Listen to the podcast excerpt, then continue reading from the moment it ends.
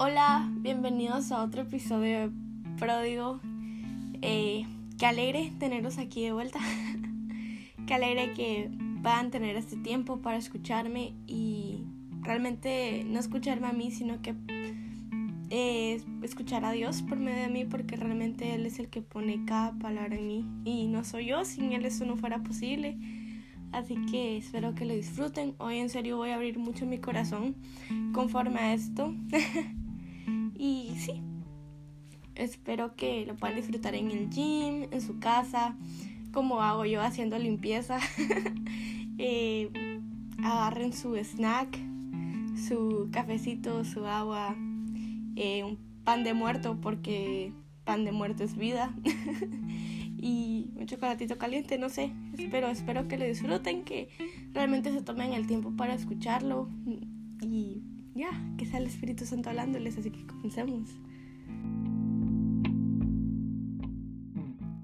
Bueno, quiero abrirles mi corazón un poco y voy a ser muy vulnerable, así que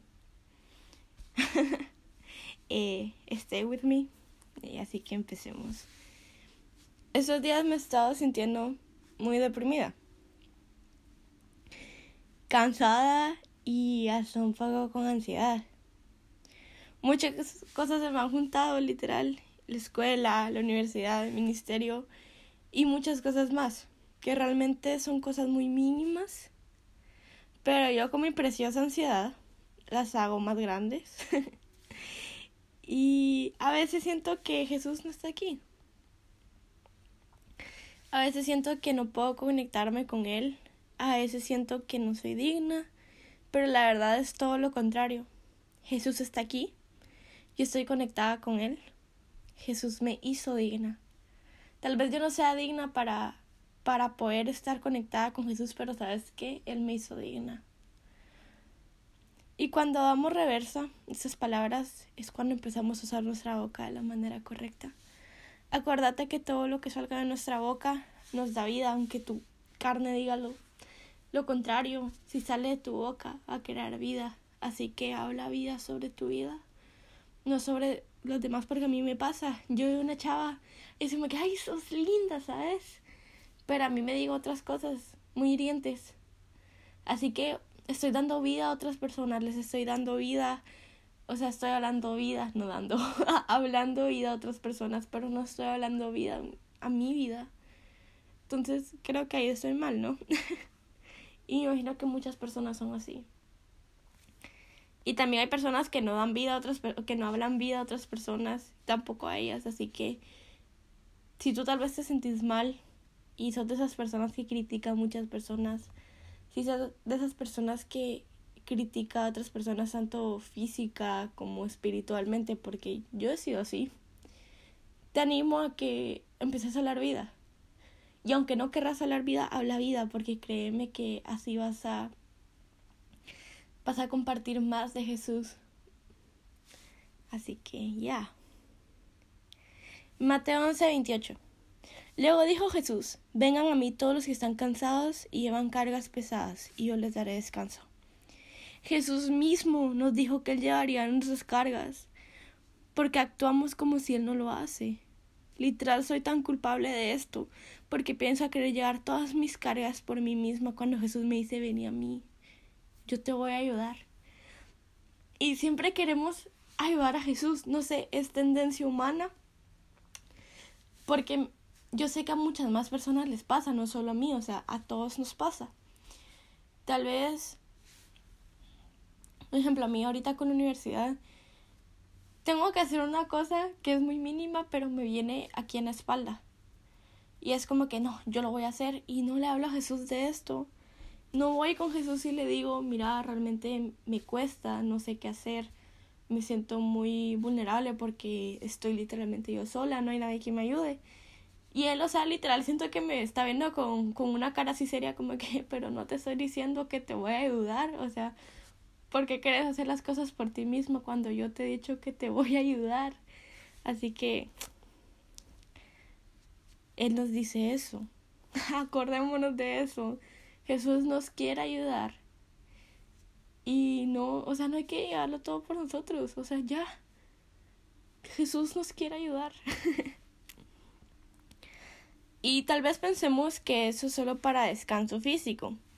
Yo tengo ansiedad y depresión, entonces eso no me ayuda a mí. Wait for it. Pero Mateo 11, 29 dice, pónganse a mi yugo, pónganse mi yugo, ¿ok? pónganse mi yugo, o sea, carguen lo que, lo mío. Déjenme enseñarles porque yo soy humilde y tierno de corazón y encontrarán descanso para el alma. O sea, que Jesús me diga, es como un intercambio, ¿no? Tú cargas lo mío, porque, o sea, tú cargas lo que yo cargo, carga mis culpas, porque Jesús no tiene culpas. o sea, no cargues nada. Y yo voy a cargar lo tuyo, que es mucho. Es como un trueque, ¿no? yo soy humilde y tierno de corazón, o sea, él no va a ser todo rudo con nosotros diciéndole un sape, ¿verdad? O sea, ¿por qué estás siendo ansioso? No, es como que, tranquilo, hijo, Dios te va a ayudar con tu ansiedad, te va a amar, te va a abrazar. Dios es tierno de corazón, así que también acordémonos de esto. ¿Qué es lo que hacen las enfermedades como la depresión y la ansiedad? Nos quitan el descanso de nuestra alma. Y, o sea, literal, eso es como, como, funcionan, ¿no? O sea, la ansiedad es como que te quita tu descanso, literal, y empezás a sobrepensar las cosas. Así que la ansiedad, la depresión, cosas así nos quitan el descanso de nuestra alma. Pero si dejamos que Jesús nos enseñe encontraremos descanso para nuestra alma. O sea, Jesús dice, déjenme enseñarles porque yo soy humilde y tierno de corazón. O sea, dejemos que Jesús nos enseñe. Necesitamos descanso tanto físico como espiritual. ¿Y sabes qué? Jesús nos los da. Él nos da los dos. No tenés, o sea, no tenés por qué ir a buscar en otro lugar lo que Jesús te da. Que nunca se nos olvide esa verdad. Jesús nos da las dos cosas, tanto descanso físico como espiritual. Y descanso de otras maneras, porque hay más maneras, ¿no? es bueno descansar. Ah, y ahorita voy a tocar algo que, no sé, me, me duele. Pero bueno. Tengo un profesor que realmente muchas veces me lastima con sus comentarios hacia los estudiantes. Y es muy exigente. O sea, literal, llego con un maestro que, porque yo siempre soy bien amiga de mis maestros, así como que, ah, hola, ¿cómo está? Y así, ¿verdad? Y me dicen, hola, ¿cómo estás? Y, y, y cómo, ¿quién es tu maestro este año de, de, de matemáticas? Y le digo el nombre y es como que, pobrecita, o sea, no vas a pasar. o sea, literal me hacen una cara de pobrecita. Porque el señor es muy exigente. Entonces, como que todos salimos llorando de su clase. Y, o sea, y su, su clase me da una ansiedad horrible. Me hace, me hace sentir y pensar que yo no puedo muchas cosas. Y al final salgo muy mal de la clase. O sea, literal, es como que puedo llegar bien a esa clase y después de 90 minutos pensar que yo no soy nadie en la vida. Entonces es muy triste. Oren por mí. y ayer literal me puse a llorar en un examen estudié, estudié las, o sea, estudié la mitad del examen y por tonta no estudié la, la otra mitad porque tenía todo mi, mi folder desordenado, entonces no sabía qué estudiar. Entonces, o sea, literal estudié la mitad del examen y la mitad del examen, los, o sea, todo bien, se me hizo fácil, pero cuando llegué a la segunda mitad, no podía, o sea, era como que, ¿qué son esos jeroglíficos? Y me puse a llorar. O sea, no quedó de llorar, no quedó así el moco tendido, pero sí se me salieron las lágrimas. Y lo pasé. O sea, sí, gloria a Dios, lo pasé igual. Pero la ansiedad seguía ahí. Literal hice lo de, lo de Elías cuando vine a mi casa, comer y dormir. O sea, yo tenía examen hoy. O sea, tuve examen ayer y hoy en esa clase. Y le dije a mi mamá, mira, me puedes venir a traer temprano porque necesito ir a estudiar. La última clase realmente no me interesa, solo necesito que me vengas a traer. Y mamá fue como, ah, sí, yo te voy a traer y todo. Y me llegó a traer temprano y todo. Y yo dije bien, recta a estudiar. Y comí y me dormí, o sea, ya no podía. Y, y me levanté a las cuatro y media después como de tres horas durmiendo. Y fue como que, ah, la verdad, no estudié. Entonces fue triste, pero bueno, hice las delías, como te digo, comí, dormí y me ayudó. O sea, a pesar de que no estudié, eh, me sentí bien después, como que me alivié y fue como que, ah, bueno, o sea, ya no me sentía tan estresada de, de lo que me había pasado en el día, sino que esas mis tres horitas de sueño me ayudaron y es santo eso, comer y dormir, así que tal vez por eso tenés ansiedad, porque no estás durmiendo lo suficiente. Tal vez estás poniendo la escuela, el trabajo, la universidad antes que tu salud física y espiritual y tal vez por eso te tenés así, o sea, examina las cosas que tal vez están pasando para para para poder dar tu conclusión de por qué estás pasando eso, o sea, esa mi ansiedad viene porque no estaba descansando, me estaba preocupando mucho por cosas sin sentido. Así que ahí está. Comer y dormir a veces es la mejor terapia. Y el descanso es bueno. Cuando no puedes más descansar, tu alma y tu cuerpo te lo van a agradecer. Y por último, a Dios le importas. En primera de Pedro 5.7 dice, pongan todas sus preocupaciones y ansiedades en las manos de Dios porque Él cuida de ustedes. Y la traducción en inglés me encanta porque dice, porque al final no dice porque Él cuida de ustedes, sino dice porque a Él le importa. A Dios le importa tu ansiedad y cualquier preocupación que tengas. A Él le importa y por eso quiere que le, entregas que le entregues todo, porque Él ya venció todo eso. Toda ansiedad se postra ante Jesús. Jesús ya ganó. Y hay que adueñarnos de eso. O sea, hoy tengo diciendo eso, pero es cierto. Cuando te adueñas de, tu de, de esas verdades, tu vida espiritual comienza a cambiar mucho. Adueñate de la verdad de que Dios te ama que Dios te hizo digno, de que tu ansia se postre ante Jesús y créeme que ahí tu vida espiritual va, va a empezar a cambiar. Cuando un ataque de ansiedad venga, en vez de ahogarnos en él, en ese ataque, mejor decir Jesús ganó. Y aquí voy a hacer, o sea, no sé cómo se dice, un una alusión, no sé si se dice así, la gringa, ¿verdad?